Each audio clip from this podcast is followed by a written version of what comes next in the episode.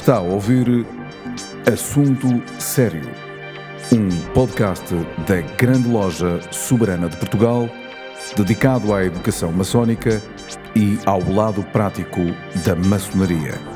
Levamos a todos vós um programa para maçons e não maçons, onde serão abordados temas maçónicos e profanos numa perspectiva maçónica.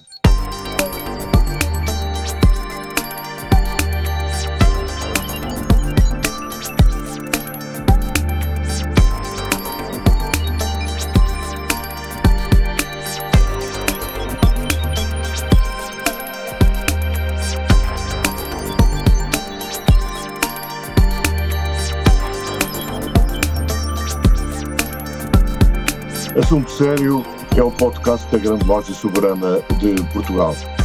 O convidado de hoje é o professor Fernando Casqueira e o tema uh, gira à volta da, da, da, esperança, a problemática da esperança, a saudade esperançosa. Fernando Casqueira, seja bem-vindo a este podcast da Grande Loja Soberana de Portugal e aqui está, aqui está o lançamento do tema Saudade Esperançosa, Fernando. Uh, muito obrigado, Fernando Correia. Uh, eu cumprimento difusivamente, pá. Vejo daqui que já tem grande, grande forma, pá. Assim como o nosso querido grão-mestre, ou uh, pastor grão-mestre, João Pestana Dias. E uh, estamos aqui, portanto, em perfeita disponibilidade para uma troca de impressões. Aliás, tema que eu sinto que é recorrente na grande loja soberana de Portugal, que articulou muito bem as angústias dos tempos presentes com uh, uma problemática que nos é própria enquanto obreiros uh, da grande loja soberana de Portugal uh, e da maçonaria em geral. Eu devo dizer que o problema da esperança foi muito bem tratado, tem sido muito bem tratado em função da, da cotidiana, do cotidiano do ser humano, face ao momento que atravessamos, mas ele merece, em minha opinião, e por isso estou aqui, merece, uh, digamos, uma reflexão um pouco mais profunda no sentido filosófico, uh, se me é permitido, e não querendo, uh, claro, não querendo tornar esta ideia da filosofia esperançosa numa aridez temática que está muito longe da minha, da, da minha Mas dizias tu, Fernando Correia, que uh, falar sobre a saudade esperançosa é capaz de ser um, bo, um, bom, um bom início, uh, isto para não, para não irmos para outros campos, que era aquela, aquilo que me apetece perguntar-te logo, mas ficará para mais tarde, se fé e esperança são a mesma coisa. Vamos falar na saudade esperançosa então, Fernando. Bem, eu podia dizer desde já que a fé e a esperança não são a mesma coisa. Uh, diria que uh, a esperança, já agora, isso é, um, é, uma excelentíssima pergunta, e deve ser uma questão que se coloca no espírito de toda a gente, até mesmo as pessoas da cidadania normal. Porque, uh, enfim, sob o ponto de vista da filosofia clássica, convenciona-se, ou pelo menos designa-se a esperança, toda uma ação esperançosa em função de um objetivo que é esperado. Mas que eh, ela tem eh, o quê? Tem uma necessidade de que a pessoa que tem esperança ter uma abertura interior, uma disponibilidade interior para a ação, para alcançar esse, eh, esse objeto esperado. Porque senão é uma esperança em circuito fechado, é uma esperança de espera passiva e, portanto, não concludente.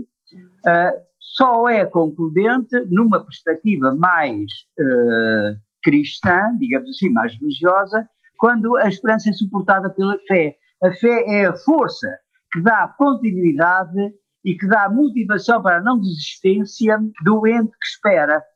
E, portanto, essa é uma, é, uma maneira muito interessante, e eu agradeço imenso, Fernando Correia, por ter chamado à colação esta questão, porque ela depois vai entroncar em muitas das nossas, de, das nossas questões maçónicas, nomeadamente se a esperança requer uma força de ânimo, uma disponibilidade energética, uma abertura de espírito para alcançar o objeto esperado, então devo dizer que isso existiu, por exemplo, na saga da expansão marítima portuguesa, como existiu desde os primeiros momentos, ou em bons momentos, problemáticos da história nacional.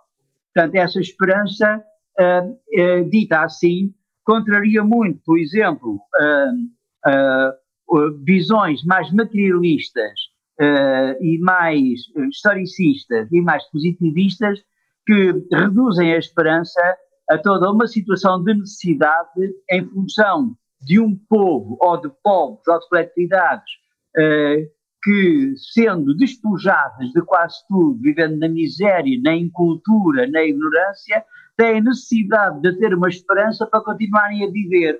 Essa é, convenhamos, uma definição um pouco redutora, uh, digamos, muito materialista, uh, e que não permite, uh, não permite uma explanação a não ser do que venha a ser uma dimensão espiritual do materialismo. Também não podemos esquecer que há correntes filosóficas que sacam alguma espiritualidade à matéria, dizendo mesmo que a própria matéria é uma complementaridade e não uma oposição do espírito. Portanto, vejam, vejam bem, vejamos bem aonde é que a partir daqui esta questão da esperança nos leva. É um nunca mais acabar, porque teríamos que entrar por uma filosofia da promessa, uma filosofia da fé, uma filosofia uh, da, uh, da energia do ser, Aliás, no fundo, o problema da esperança é transversal, é uma questão ontológica, como chamamos, como costumamos dizer, faz parte da ontologia do ser.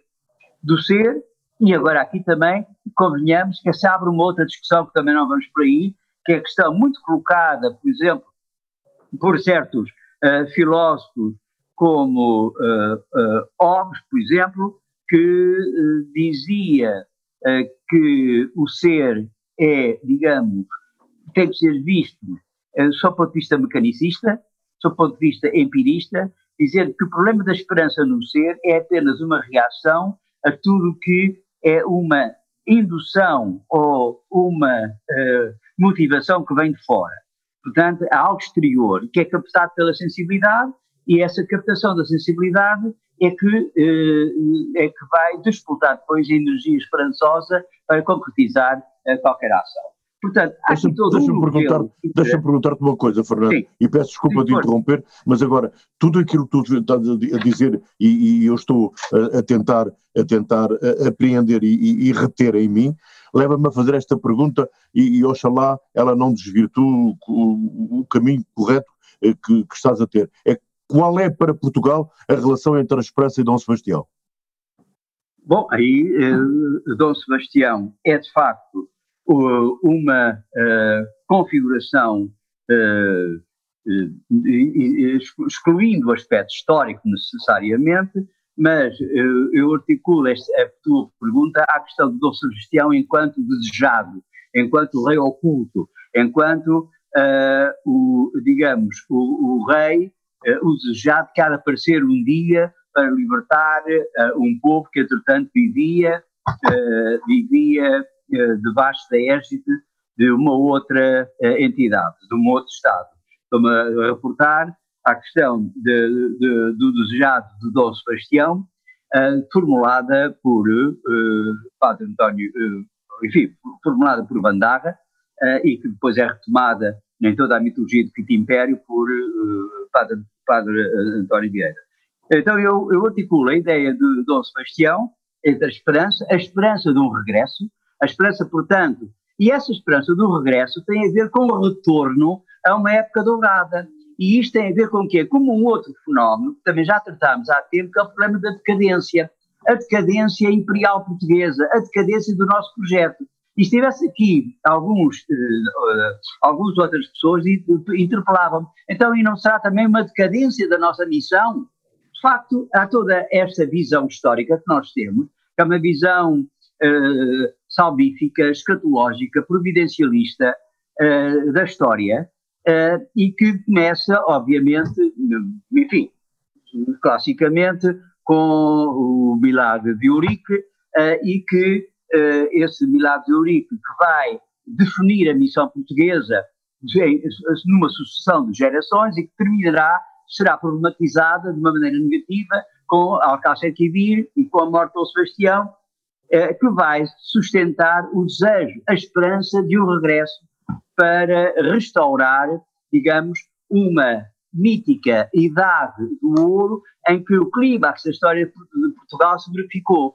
Portanto, é, é, eu articulo muito esta questão do Dom Sebastião como desejado, como temporariamente oculto que um dia há de regressar, para retomar aquilo que foi, digamos, a gloriosa história providencialista de Portugal na concretização de uma missão que é uma missão ecuménica, que é uma missão encomendada por Cristo, que é uma missão que vai descambar na, em toda a formulação uh, do Quinto Império. Quero dizer que esta questão da esperança tem a ver com um desejo, tem a ver com uma crença, tem a ver com uma fé, também tem a ver, obviamente, com uma saudade. É uma esperança saudosa e retomamos imediatamente o, te, o, enfim, o étimo com que começámos esta conversa. Saudosa porque temos uma, uh, uma lembrança de um passado que foi magnífico, que foi glorioso, que foi épico, uh, que foi a expansão portuguesa, o, o, dar mundos novos ao mundo, o início da, da, da, da globalização, a aldeia global que nós iniciámos, todas essas situações glorificantes e que, entretanto, perderam, porque sentimos, de facto, o quê? Uma decadência que também já falámos.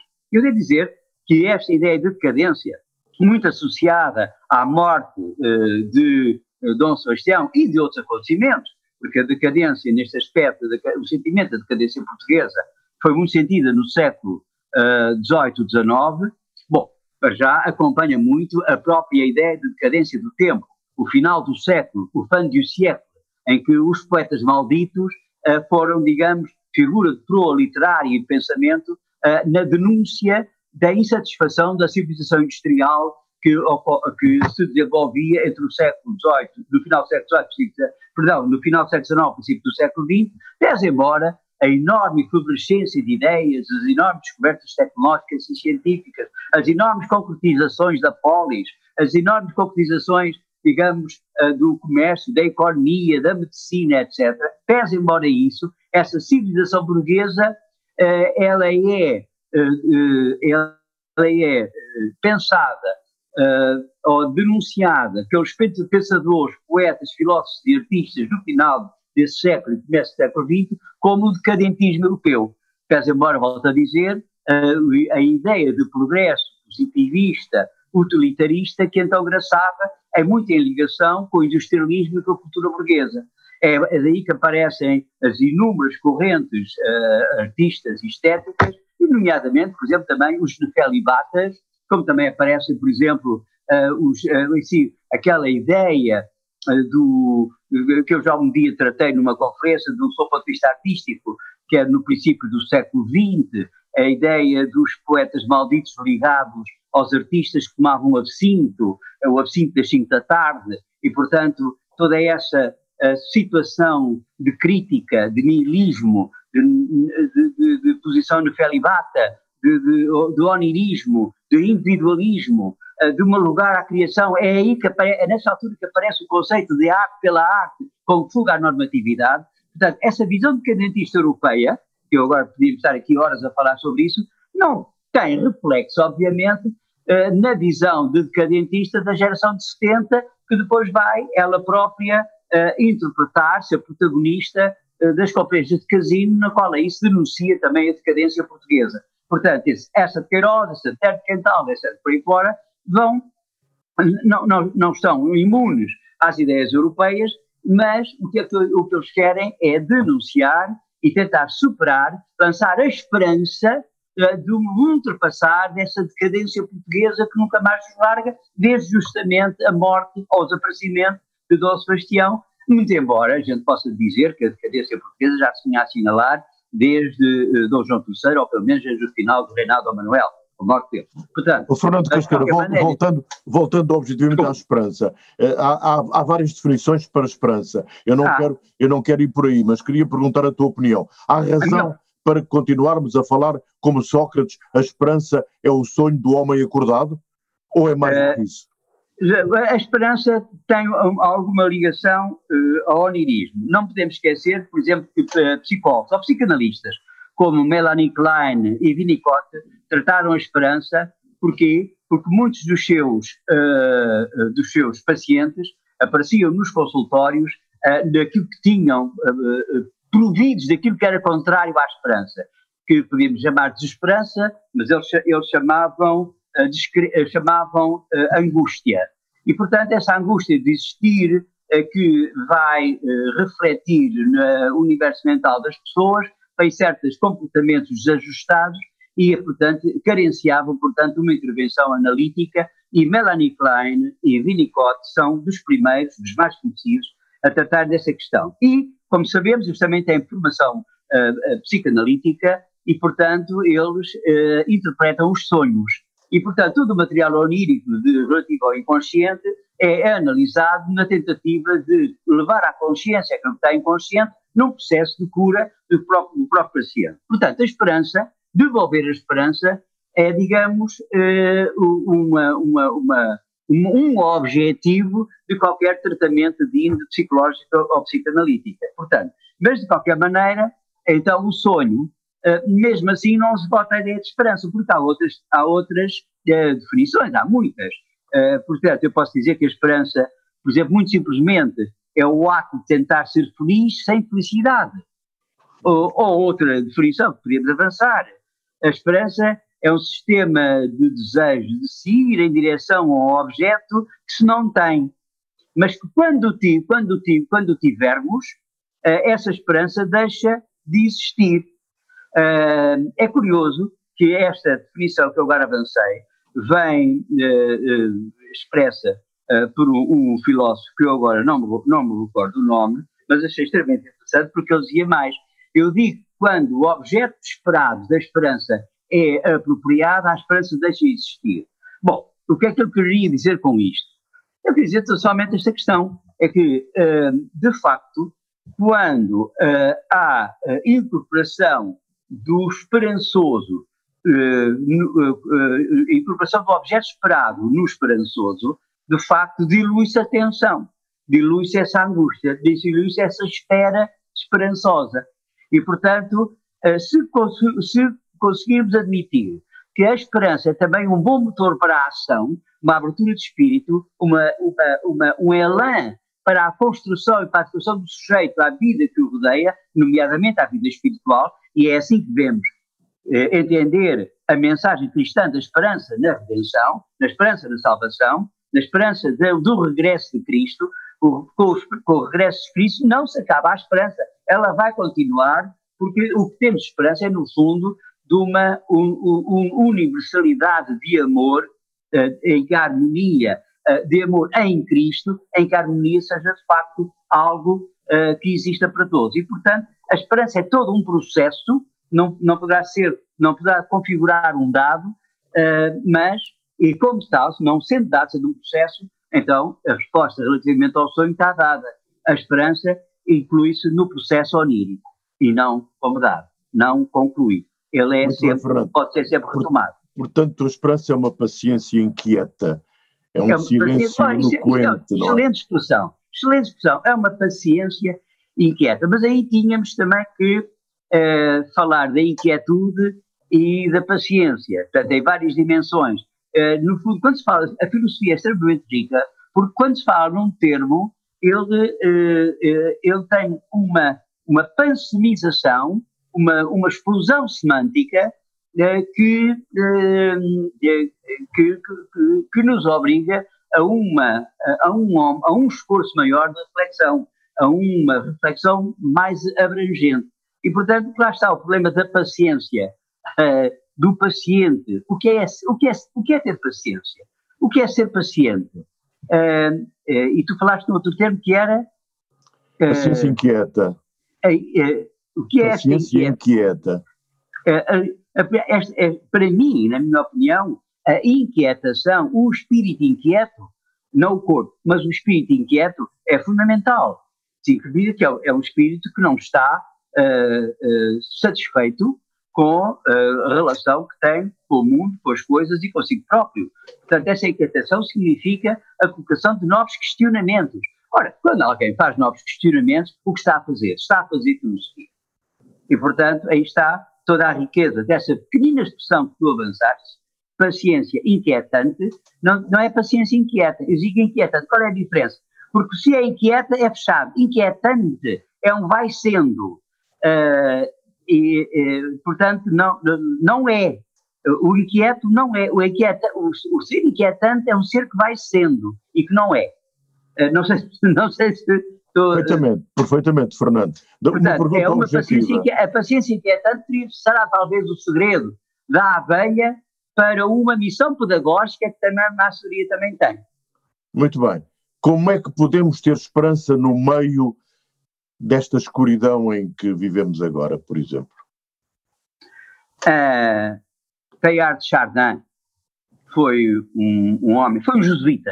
Aliás, qualquer dia temos que falar do jesuitismo, porque há a ideia na maçonaria que eh, entre jesuítas e maçons há uma barreira intransponível. Uh, nada mais apressado uh, e não, de facto não podemos acompanhar. Não podemos esquecer que Padre António Vieira, de facto, era um jesuíta, tem arte Chardin, mais próximo de nós, é um jesuíta, mas é também um cientista e um filósofo. E eu, essa pergunta que me colocas, face uh, à situação atual, é que um, Teilhard de Chardin tem, uma, tem um conceito que é o conceito de noosfera.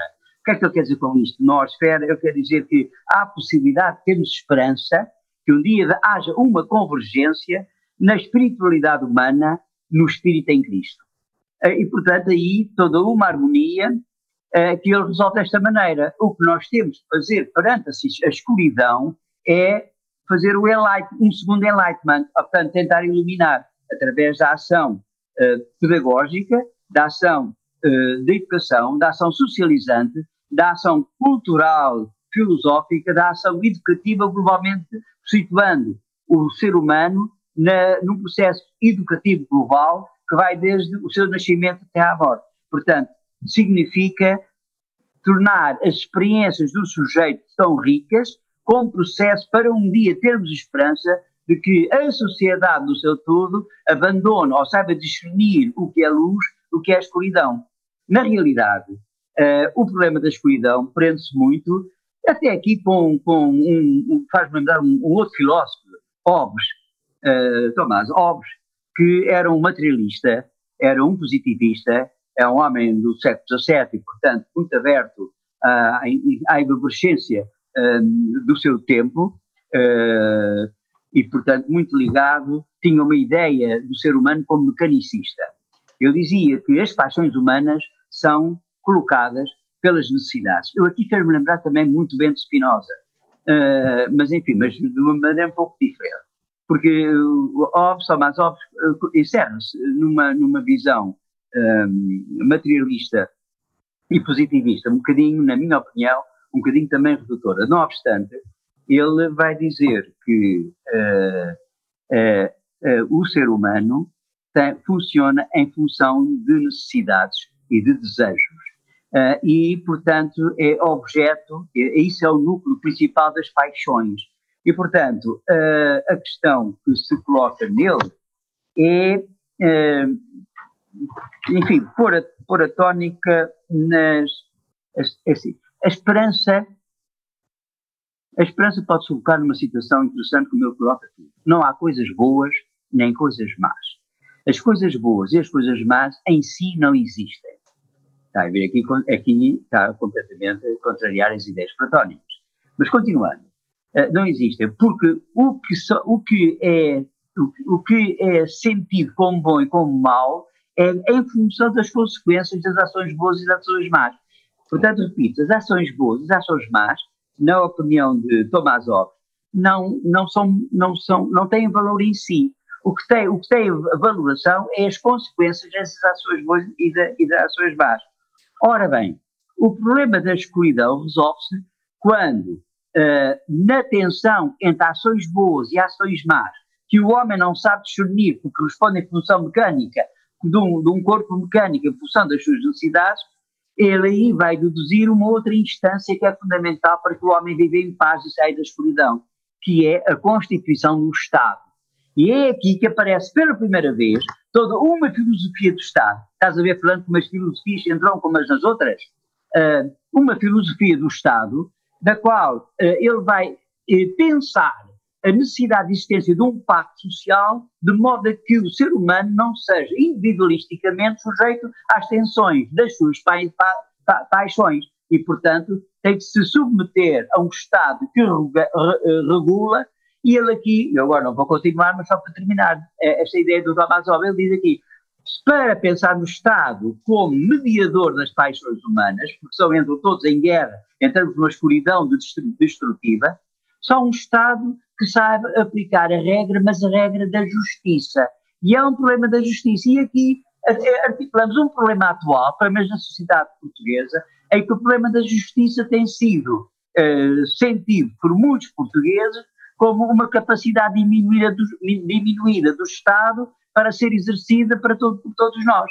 Ainda é verdade, ela é lenta, ela é escassa, ela é só para ricos, e tudo isso faz parte do Vox Populi e, de alguma maneira, tem, tem, contraria muito a ideia de Tomás Hobbes daquilo que deveria ser o Estado.